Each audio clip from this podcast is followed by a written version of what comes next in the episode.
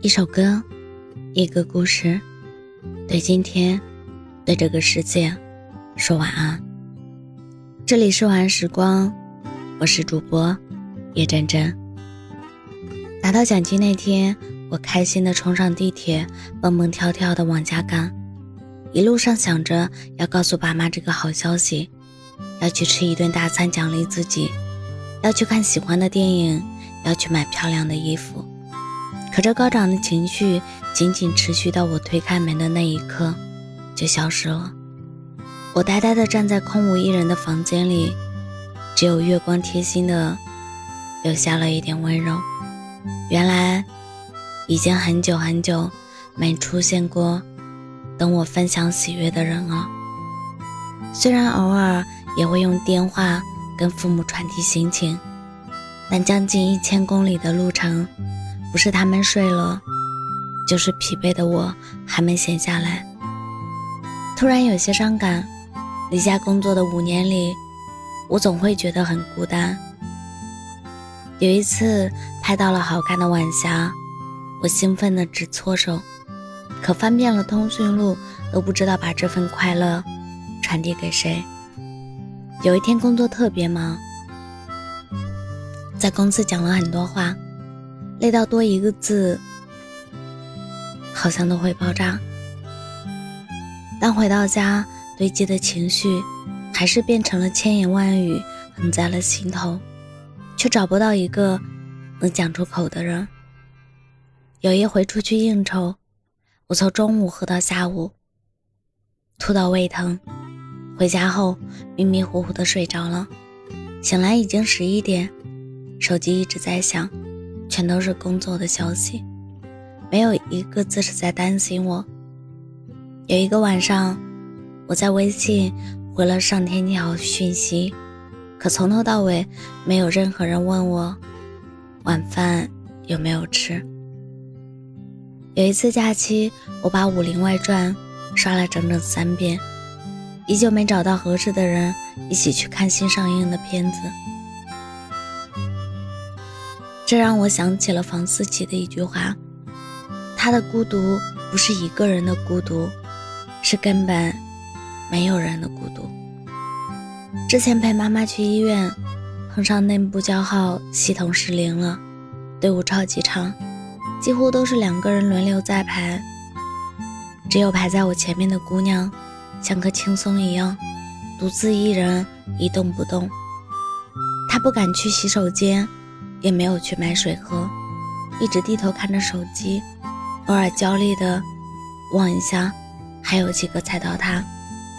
大概排了三个小时后，我忍不住轻轻的推了推他，他有些惊恐的看着我。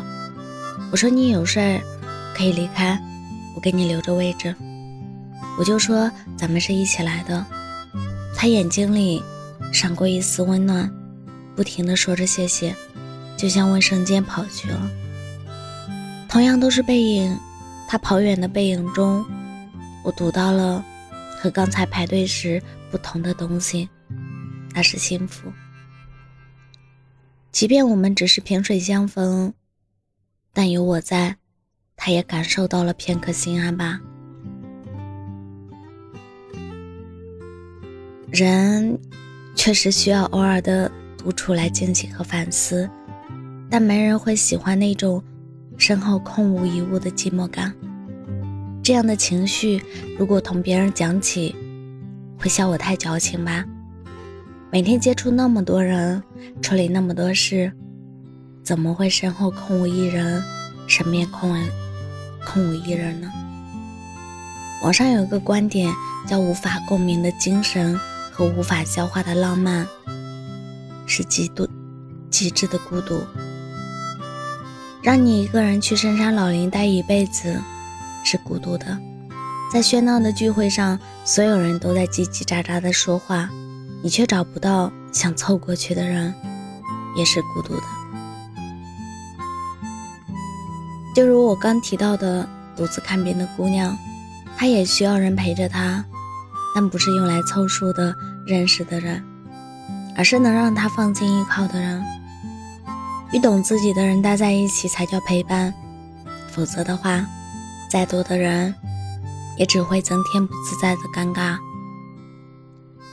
或许，我们生命中出现的某些人，原本就只存在特定的交流范围。一旦超过这个范围，你会觉得不合时宜，人家也未必愿意接受。而我们终其一生期待的，从不只是找个人陪，找点事做，而是拥有能与自己同频共振的那一部分。你说天空好蓝。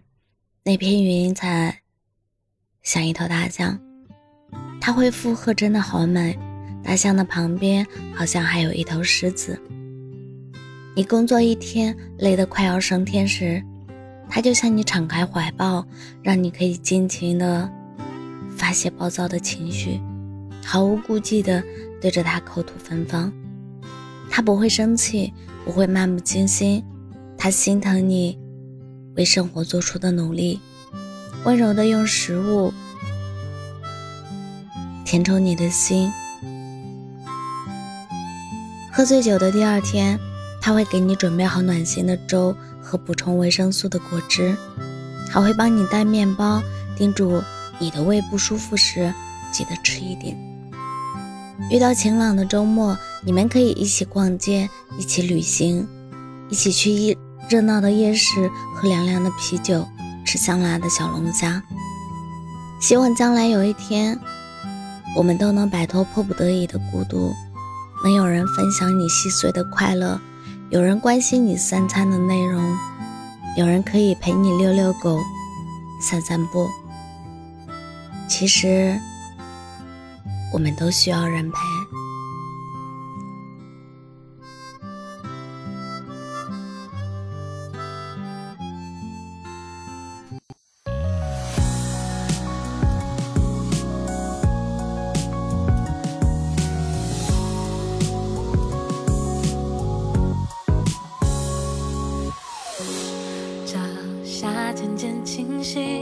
闹铃响起，光照进屋里，我朦胧的睁开眼睛，想念你的声音，开口却没头绪，而你的消息停留在晚安那一句，迷恋你的微笑，触动我心跳，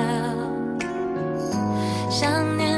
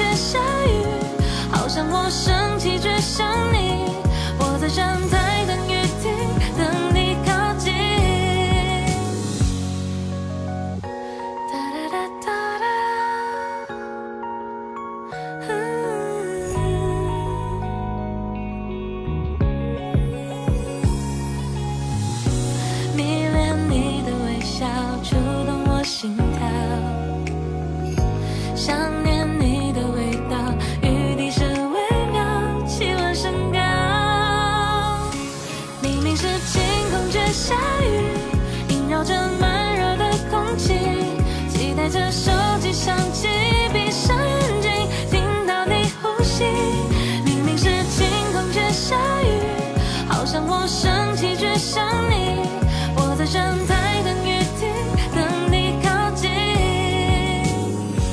明明是晴空却下雨，萦绕着闷热的空气，期待着手机响起，闭上。